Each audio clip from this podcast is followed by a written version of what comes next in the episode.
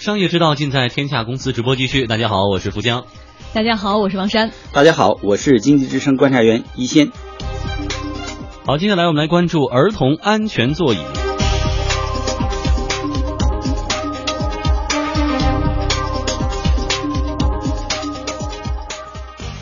在全球范围销售的儿童安全座椅当中，有六成是中国制造。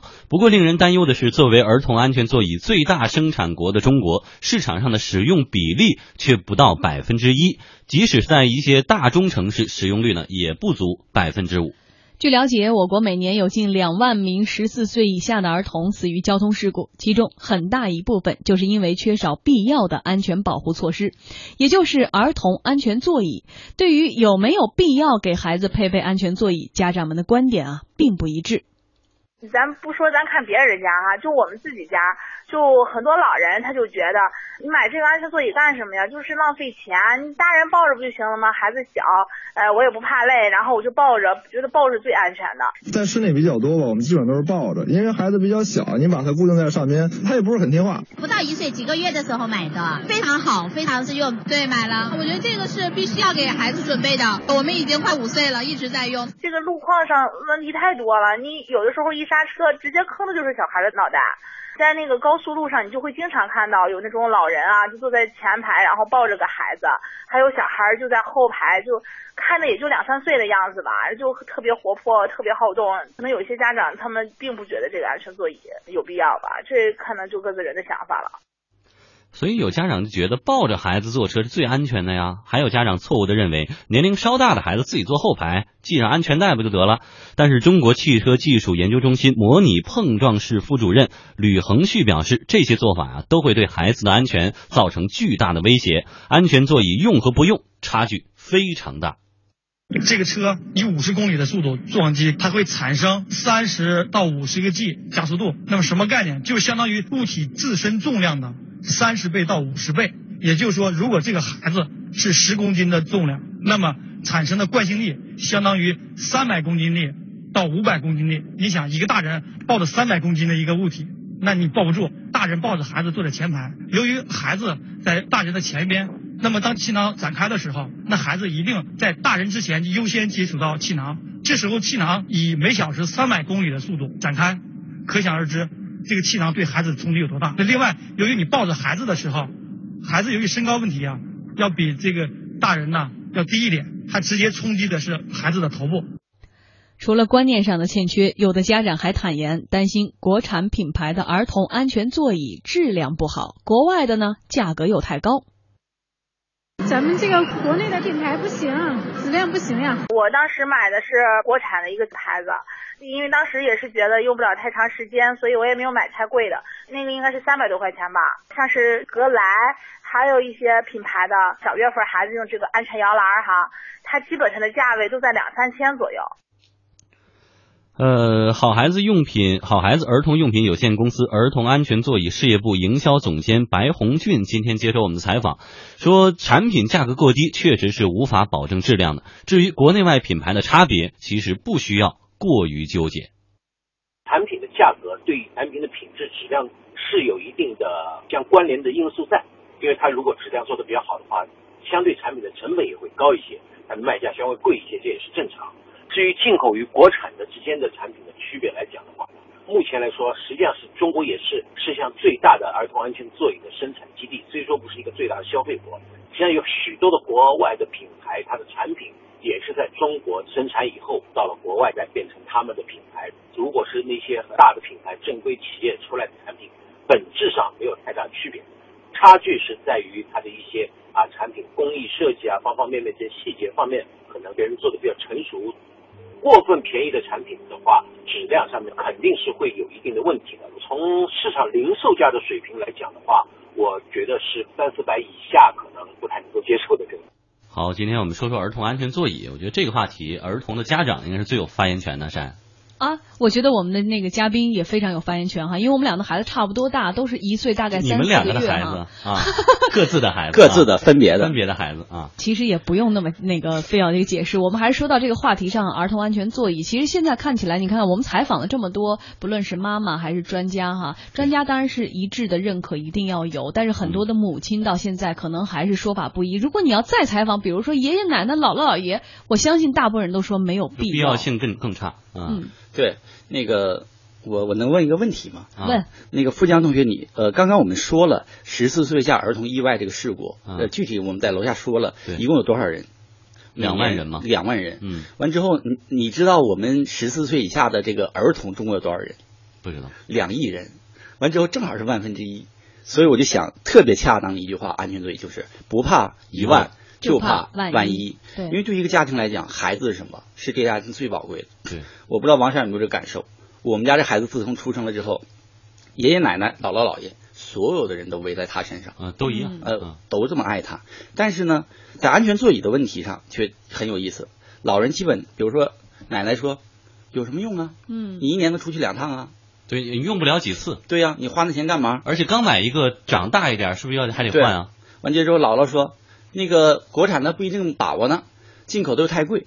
所以事实我们要细想的话，我们有几个问题。第一个观念，大家观念没有完全认识到。嗯其实刚刚那个好孩子这个这个白总监啊说的很好，包括我们这个安全气囊。其实我们成年人在不系安全带的情况下，车速过快的情况下，安全气囊弹出，直接可以要我们的命。对你都受不了，对三百公里每小时的速度弹那不出来。那指的是一个十公斤的孩子，在五十公里的呃时速下，他的那个重力大概是那个三百公斤。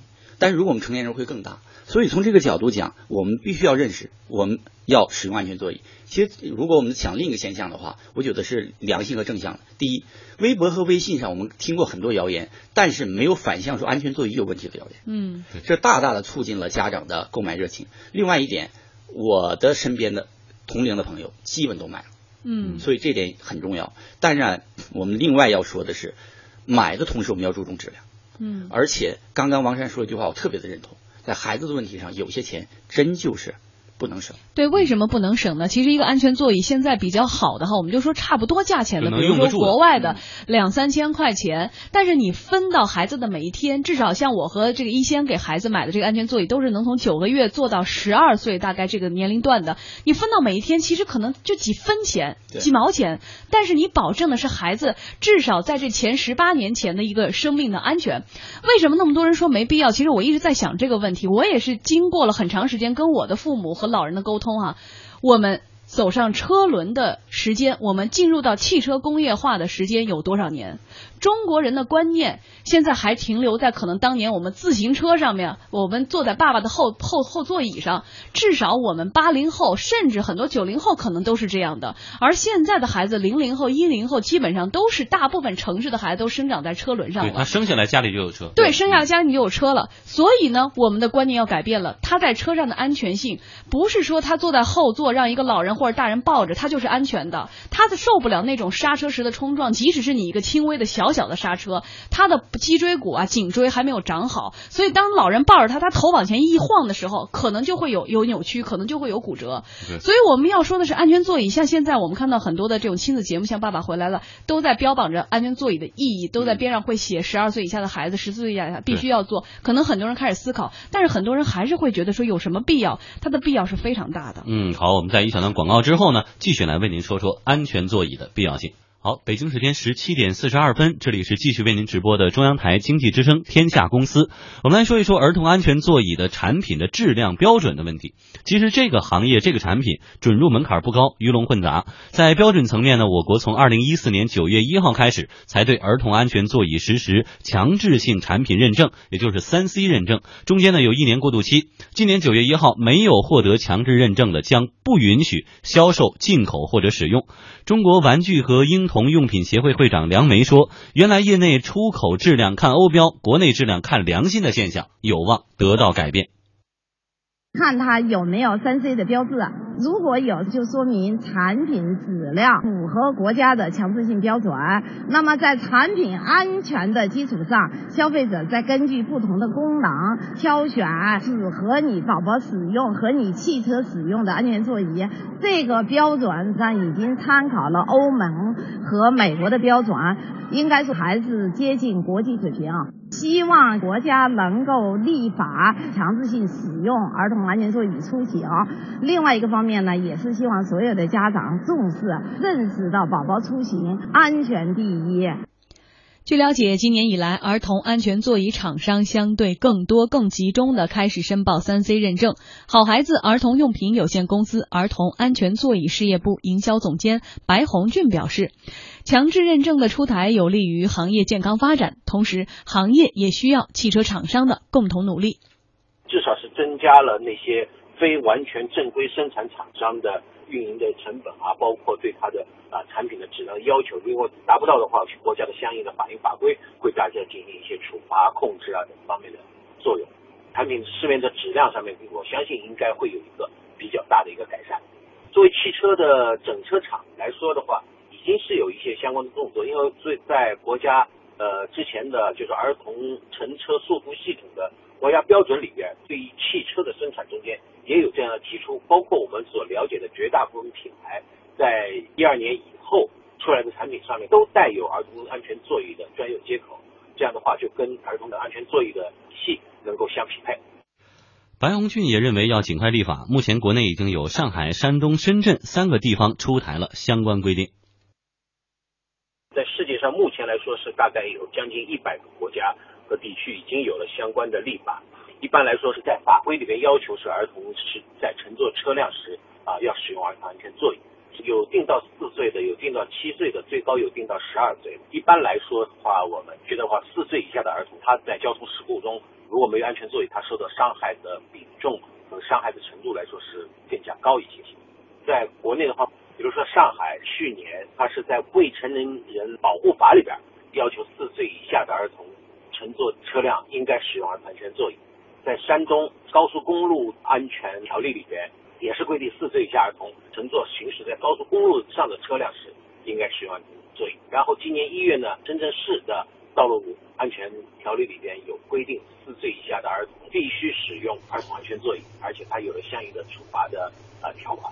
嗯，现在是各种厂商、媒体在宣传、在普及这东西很有必要。那通过立法呢？你像之前酒驾问题很严重，那我就通过。重刑立法，包括系安全带，现在就扣分就罚钱。而且一些你觉不觉得，其实你看现在国际上很多国家真的是强制就是立法来这个呃做到这件事，而我们国家现在只是地方性的法律，这是不是应该出台相应的国家性的法律？呃。首先，我个人是呃极为同意出台这个国家性法律的，呃，不过呢是这样，呃，我们立法呢有个次序。我举个例子，呃，刚刚呢那个富江谈到这个酒驾的问题，我们现在这个交通上面，呃，其实我们的立法呀有很多的法。应该在前面，比如说我们说酒驾，它的危害性要比这个要更高，这是第一点，所以它有个次序性。第二点呢，我们还要考虑一些呃呃实际情况，就是我们立法之后，我们首先要进行执法。嗯，这个执法过程中，我们举个例子，出租车要不要在使用出租车的过程中要不要安装？就是说它其实还需要一个很重要的一些细节来操作性来补齐之后，我们才能进行立法。但是从我个人的角度讲，我是积极的。支持这个立法，但立法之前最重要一点还是要有关部门以及我们媒体大量的呼吁，提高意识。我觉得意识才是第一位的。嗯，就达成共识，在观念上转变过来。对对，甚至我们的一位听众哈，J X S，他在这个微信平台上还在说说为什么这个汽车厂商啊在买汽车的时候不要求带上这个呢？其实这完全可以作为一种附赠哈，出现对很多的欧标的汽车，因为欧洲这一块做的也是非常好的。而且我特别想说一个我个人的感受在于，其实很多人说它没有必要的原因。是因为你没有用它，当你用到它的时候，我们就不说出现什么问题的时候，你才发现它有用，至少会解放你的双手。我们现在很多时候，家长八零后的父母更在乎的是每个周末举家出游的那一刹那，一路途上几个小时的这个车程，抱着孩子的老人或者是年轻人根本就受不了，而安全座椅会更大的解放你的双手和你的精力。孩子在安全座椅上很快就入睡了，它的这个设计啊，非常符合孩子那种脊椎没有长好的那种做法，所以这是一个轻松的一点。另外还有一点呢，就是可能孩子在一岁某一个阶段的时候，他会不愿意做，但那时候老人就会说，那就算了吧，千万不要，孩子是一张白纸，当他出生的时候，你给他立了规矩，这事儿呢你要有原则，等你坚持过了之后，他认为这事就是这样的。现在至少我的孩子对到一岁三个月，他上车自己就要坐安全座椅，他认为那是他的位置。嗯，好，好，关于安全座椅呢，也希望各位家长从观念上首先要扭转过来。